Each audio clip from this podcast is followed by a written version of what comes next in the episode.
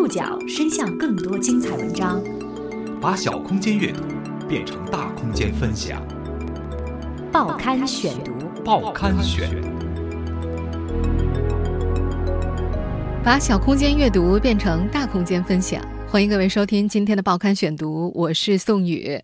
今天为大家选读的文章摘自《南方人物周刊》，将和大家一起关注一场拉扯七年的教育乌托邦实验。在北大附中，一场看起来很美好的教育乌托邦，已在褒赞和争议中拉扯了七年。高一、高二的学生，他们在入学的时候会被分到不同的书院，在每个书院里面呢，他们可以针对自己喜欢的课程、喜欢的老师进行选择，没有固定的班级。不过，无论乌托邦如何美好，一所高中终究建立在现实的地基上。教育改革最直接的代价，简单粗暴地反映在了高考排名上。在一些人看来，北大附中高考排名下降几乎是一个不言自明的事实。高考和全人教育是否真的互不兼容呢？报刊选读今天和您一起了解一场拉扯七年的教育乌托邦实验。我一直认为，多样化，一种多元的解决社会发展问题的。保送上北大附中之后，石玉新和他的爸妈就收到了一份长达几十页的学校章程，看得他们既兴奋又晕乎。章程里面是学院、书院、走班、选课、学分、学段之类的字眼，整个体系陌生又复杂。读完还必须向学校提三个问题，他们通过问题来判断是否读过。石玉新知道。有人反反复复提交了十几遍才通过，学校会把不合格的问题退回去，要求重新提交。对于北大附中的新生和家长们来说，章程之所以如此重要，原因非常的简单：不懂规则，游戏就没法玩。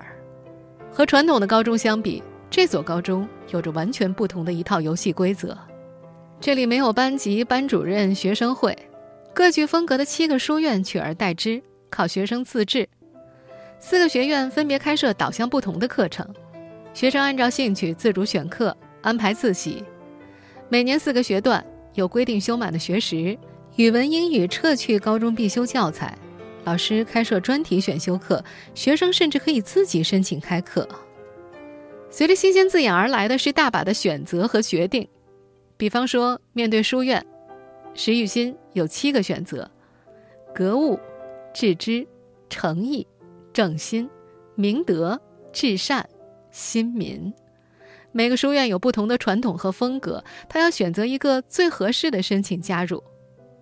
哈利波特的霍格沃兹魔法学校几乎出现在了现实里，只不过，这所学校倾心的魔法是培养完整的人，个性鲜明、充满自信、敢于负责、具有思想力、领导力、创新力的杰出公民。他们无论身在何处，都能够热诚地服务社会，并且在其中表现出对自然的尊重和对他人的关爱。事实上，这个看起来很美好的教育乌托邦，已在褒赞和争议中拉扯了七年。过去的七年，这所学校里发生了什么？报刊选读继续播出一场拉扯七年的教育乌托邦实验。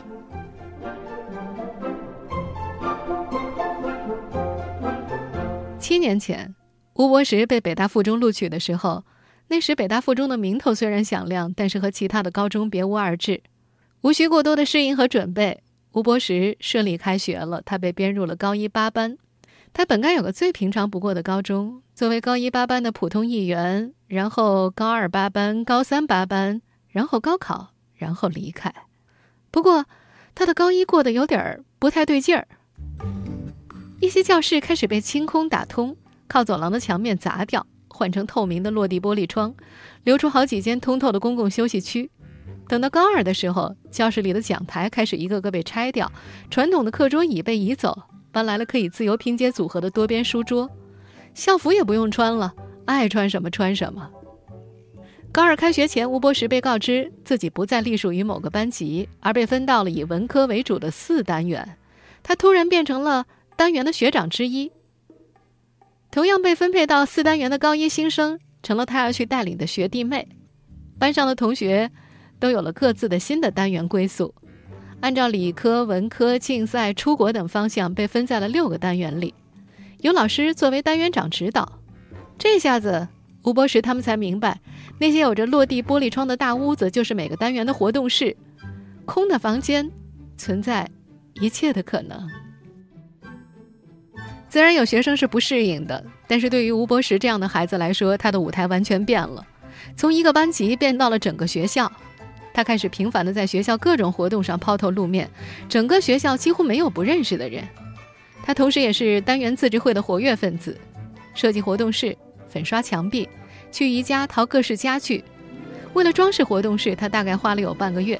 正好同学们都很喜欢当时的一篇课文《赤壁赋》，就让毕业的学长直接用毛笔在墙上写了下来，突出文科的特色。单元性格就这样在一砖一瓦当中渐渐有了雏形。那时候的单元，正是如今北大附中书院的前身。班级被取消了，但是教师的专业授课教室却被固定了下来。全校的同学都开始迁徙上课，他们迎来了传说中的走班制。但是，全班同学的课表都是一模一样啊。于是每上完一节课，全班就得背着书包换教室。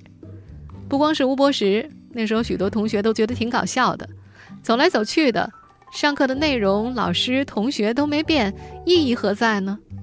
当时被吐槽最多的还有极不稳定的课表系统，有好几次，一直到新学段的第一天开学，吴博士还不知道自己今天有哪些课在哪个教室，因为系统崩溃了，课程信息还没录入好，诸如此类的问题不一而足。不止一次，吴博士只好背上所有科目的教材。等到七点半到校之后，临时到单元活动室开电脑查询课表。那时的他们还不知道，更大的风浪还在后头。更多空间改革在二零零九年成为现实，学生被动听课的方式在这一年得到了改变。报刊选读继续播出一场拉扯七年的教育乌托邦实验。吴伯石成为北大附中新生的那年，也是孙玉雷老师作为应届生入职北大附中的第一年。而对于北大附中来说，2009年之所以重要，是因为一纸委任状。这年，王征校长从深圳中学调到了北大附中。历史总是以某种意想不到的方式留下痕迹。孙玉磊的三方协议上，美兰公章下面的签名落款都是前任校长康健。直到最后一个章，签名变成了王征。对于王征来说，说是调任，其实也是回归。他曾经是北大附中的物理老师，北大附中深圳分校的校长。更早之前，他也曾就读于北大附中。在深圳的八年，他成功的给深中贴上了创新和自由的标签，至今仍然被怀念，也至今被争议。回到北大附中的时候，他所做的第一件事情就是硬件改造，砸墙面、拆讲台，目的是通过空间的改造，改变学生们被动听课的教学方式。当时的北大附中的老师大多是一些有资历、有经验的老教师，教了一辈子不让人讲课了，那这课还能怎么上呢？有老师怨声载道，觉得是瞎搞；反对声当中有特级教师离职，有校级负责人被更换。但是校长很坚决，如果大方向是对的，那就做；如果出现问题，唯一的方法是解决问题。或许，这就是改革者的姿态。想开一扇窗，就必须先提议推倒一面墙。触碰课程改革这块硬骨头之前，二零一零年，王征把高三设为了预科部，和高中部高一、高二分开管理，所有的改革基本都只在高中部进行。高一、高二该不该和高考挂钩？这个问题在北大附中争议至今。在高一、高二，我们说我们不是面对高考，你不要管高考是怎么考。如果不是高考，我们应该怎么评价？学生应该怎么学习？到底真正的是什么？那个是你要建设的，你要自己去做、去尝试。所以我们现在在积极的建设、建设这样的东西。我们现在听到的录音出自纪录片《高考》。在这部纪录片里，北大附中和河北衡水中学被放在了同一集。与衡水中学把高考看作战斗截然不同，王征更愿意把高考看作游戏。就高考，就没当成真正的学习。真正学习要凭兴趣啊，要有发现啊，不是固定的东西。它这就是死的，标准答案就是这个。我要跟学生讲呢，我就是说，它更像是一个游戏，人家定了一个规则，咱们有输赢，你玩还不玩？你玩就按这个规则来玩，不能按你的想法去玩。是游戏便有了游戏规则，掌握了规则便能在其中游刃有余，而训练掌握游戏规则的能力，高三一年足矣。穿梭在北大附中教学楼的楼层，你会真切地感受到什么叫做空间语言。教学楼一层到四层是高中部，没有讲台，没有整齐划一的课桌椅。书院活动室里，学生或坐或卧，四处弥漫着自由散漫的空气。每个人的课表日程各不相同，从早上八点到晚上离校前，一个人可能出没在教室、图书馆、书院活动室、社团空间、剧场、篮球场等任何地方。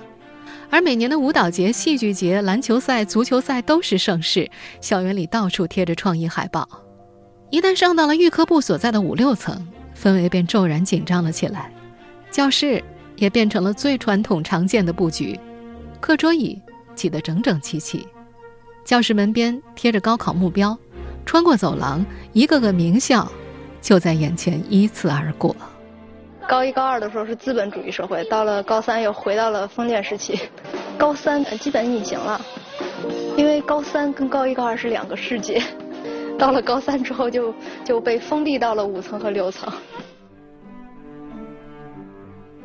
二零一二年，北大附中对高中部进行了大刀阔斧的改革，学院制开始实施。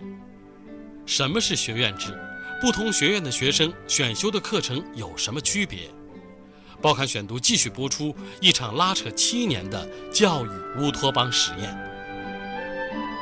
根据国家课程、荣誉课程、通识教育、比较人文课程几种不同的课程风格，二零一二年，北大附中的老师被分别归入了行知、元培、博雅和道尔顿学院。学院对应方向相同的单元，以供学生选课。如果说行知、元培、道尔顿学院，尚有可以研习的教学模式，那么对于推行通识教育的博雅学院来说，一切都是从零到一。那时候，博雅学院只有一个老师，孙玉磊。博雅的目标和北大附中的校训是一样的：打破科学界限，鼓励自主探究，培养批判性思维、个性化的人文关怀，翻转课堂。这段话说起来容易，小班讨论课怎么去设计，怎么掌握节奏？怎么让所有人有参与感？如何引导话题和讨论的方向？摸着石头过河，又不得不前进。孙玉磊尝试过五人、十人、十五人乃至二十人、三十人的讨论课，最后敲定不超过十五人的课堂效果最优。文学出身的他，还兼具技术宅属性与代码做斗争，寻找最适合分享合作的线上学习平台。从自创网站，到 Google 加，到微软的 Office 三六五。再到如今被称为北大附中人人网的 Yama，他相信科技，也相信互联网的去中心化会带来全新的教育。慢慢的，新鲜的血液被招了进来，不同学科背景的老师开设专题课程。诸子百家，张爱玲，性别与媒体，创意写作，批判性思维，福柯导读，时间简史，举与刀的研读。石玉新。正是每天泡在博雅教室的学生，他几乎选过所有博雅老师开设的课程，与老师们称兄道弟，交流困惑，互相安慰，完全是平辈好友的口吻。他对每位老师都有不同的评价和认知。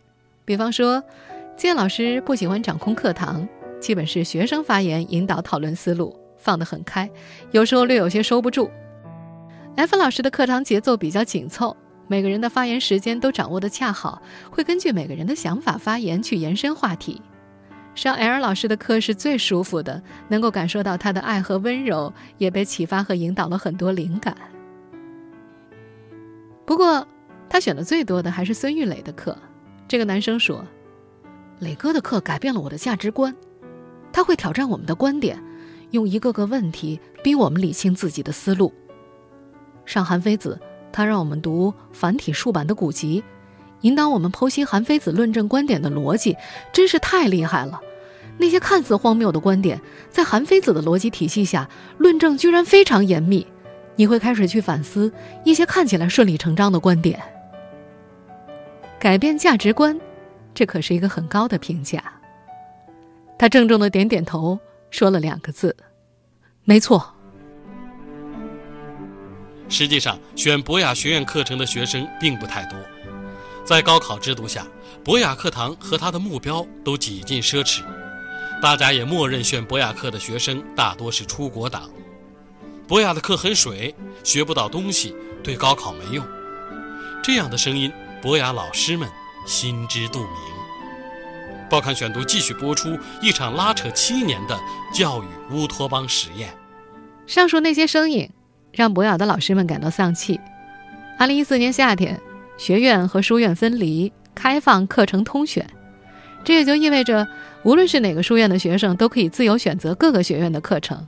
有不少出国党在博雅课程之外，会同样选择很多行知原培的课程，尤其是数理化，理由几乎是一样的，这样基础会比较扎实。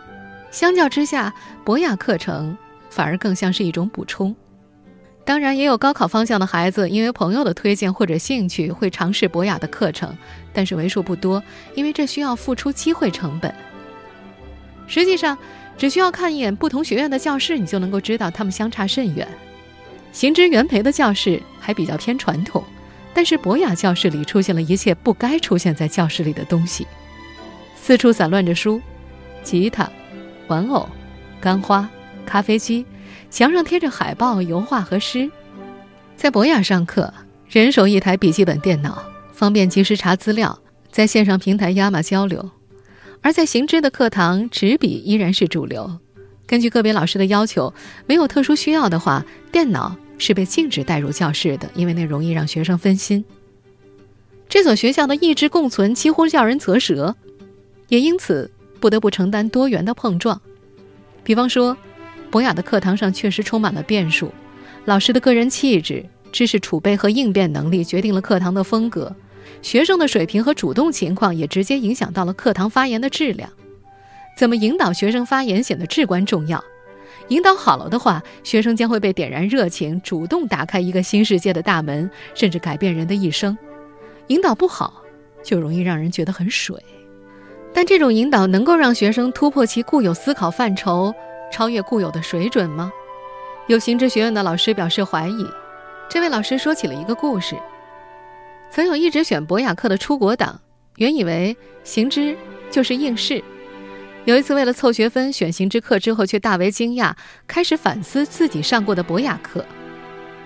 就像是一群科学家给农民放科幻电影，看完之后问农民们有什么感想。农民们回答：看到了一只鸡。原来是电影里的某一帧，有一只鸡一闪而过。原来你就能看到一只鸡，学完之后你还是只能看到一只鸡。这课对你来说有什么意义呢？在这部分老师的眼里，博雅的翻转课堂是学生肚子里还没货，就想让对方倒出来。比起博雅的革新，行知的课堂更像是传统教育模式的充分改良，既以经典篇目为依托。也辅之以各课学案，以填空问答题的方式引出高考基础知识点。课堂既有讲授，也有小组合作、戏剧表演、动手实验推导。课后作业既有最普通的题目、试卷、作文，也有实践类型的思维导图等创新形式。不可否认的是，这些学院之间最根本的一个差别其实只有一个：高中教育的目标应该以高考优先。还是以培养完整独立的人格为首，高考和全人教育是否真的互不兼容呢？无论乌托邦如何美好，北大附中终究建立在现实的地基上。教育改革最直接的代价，简单粗暴地反映在了高考排名上。在一些人看来，北大附中高考排名下降，几乎是一个不言自明的事实。报刊选读继续播出一场拉扯七年的教育乌托邦实验。二零一六年北京市高考成绩刚刚出炉，在官方通告中，整体而言，北大附中的一本率依旧接近百分之一百。就近年的其他指标来说，以改革前的2007年为例，北大附中上600分的人数排在第五，处于重点中学批次的第二梯队。而近年具体的排名大概是在第六到第九的位置，虽然略有下降，但是梯队位置似乎没有大的变化。不过在孙玉磊看来，这些数字没有意义，这和二十一世纪教育研究院副院长熊丙奇的说法不谋而合。不要用考上清华北大论中学的办学成功。不过，这所高中的老师也有感觉，因为近两年高考所带来的各方压力，学校改革的步子在往回收。比方说，行知学院在课程中逐步融合高考知识点；又比如，各个学院院长直接上级由课程委员会调整为高中部的校长。这不得不让人觉得是回归高考的某种信号。最焦虑的还是高考孩子的家长。开家长会的时候，很多老师都会见到这样的家长，他们或者愤怒，或者焦急地找到孩子的任课教师，或质问，或哀求。孩子本来初中成绩很好啊，到了北大附中以后，每天都在打游戏，成绩也不行了。学校怎么可以这么不负责任呢？有老师是这样应对的：说实话，您孩子的问题只是更早被暴露了，自我管理能力不够的话，就算没在高中荒废。也会在大学堕落的，当然，我们学校也有责任。话中带着无奈。光冲着名气不做背景调查而来的家长和孩子，往往要面临最大的冲击。下个学期，根据北京市教委的指令，北大附中还要接收来自北京市除了海淀区、东城区、西城区之外的其他区县的四十名生源。作为没有自主招生权的公立中学。北大附中尽力能做的，就是向新生和家长传达学校的章程。有老师说，最快学会游泳的方式是什么呀？扔进水里啊！那么一定就有人会问：如果是直接把不会游泳的人扔进大海，而不是游泳池呢？不想直接授人以渔，那谁来授人以渔呢？然而，这是一个系统工程。本应当从娃娃抓起，而不是简单粗暴地扔给某一个阶段的教育，无论是大学还是高中。在二十一世纪教育研究院的副院长熊丙奇看来，以高考制度为核心的单一评价体系若无法改变，中国的基础教育是无法真正的关注学生个体和兴趣发展的。无论看上去学校改革多热闹，只要是按照高考分数来选拔录取学生，中学就没有太多的自主办学的空间，因为所有的招生权。投档权、计划审批权都掌握在政府部门，他抓住了高考这个核心，对整个基础教育进行计划管理。所以在高考制度不改革之下的课程改革都是形式大于内容，甚至是伪改革。不过，熊丙奇也表示，不可全然否定学校的努力，但是说白了，他们不过是在单一的评价体系之外，略微关注了一下学生的生活、精神、人格教育而已。在那部纪录片《高考》里。王峥这样说：“就是这个社会，它的需求是多样，一定有一部分家长，他哪怕说我不让孩子考那么高的分但是我希望他健康成长。有没有这样的学校？哪怕他是少数，哪怕是小众，他需要这样的学校。所以，我一直认为，一种多样化，一种多元的是这社会发展的一个解决社会发展问题的一个地方。”您正在收听的是《报刊选读》，一场拉扯七年的教育乌托邦实验。由于种种原因，当年北大附中的风云人物吴伯时高考失利了。抱着打死也不复读的想法，他最后去了以前完全没听说过的华东政法大学攻读法律。失败了吗？吴伯时倒觉得法律专业正合他的心意。他已经不再满足于校内活动，从大一开始，他就走出校园，到各大律师事务所去实习，还联合各个高校法律系为高中生做法培。相比起大部分刚开始在迷茫中探索自我的大学新生而言，他的目标和规划的确要领先别人不少。今年秋天，他将到加州大学伯克利分校继续攻读法律硕士。当年的愤青少年吴伯时写过不少文章和段子，公开讽刺北大附中的各种扰民改革。那时，没人阻拦，没人警告，甚至恰恰相反。时至今日，他曾经的奇葩语文老师孙玉磊还能快速地从电脑记录里翻出吴伯时讽刺校长的一个段子，津津乐道地作为创意写作班上的优秀范本讲了一届又一届。而被他讽刺的王峥校长，则在他毕业之后自掏腰包请他吃了顿饭。如今回想过往，吴伯石觉得当年的自己很幼稚，却也明白了什么叫做自由开放。听众朋友，以上您收听的是《报刊选读》，一场拉扯七年的教育乌托邦实验。我是宋宇，感谢各位的收听。今天节目内容摘自《南方人物周刊》，收听节目复播，您可以关注《报刊选读》的公众微信号，我们的微信号码是《报刊选读》拼音全拼，或者登录在南京 APP、喜马拉雅 FM、网易云音乐。我们下次节目时间再见。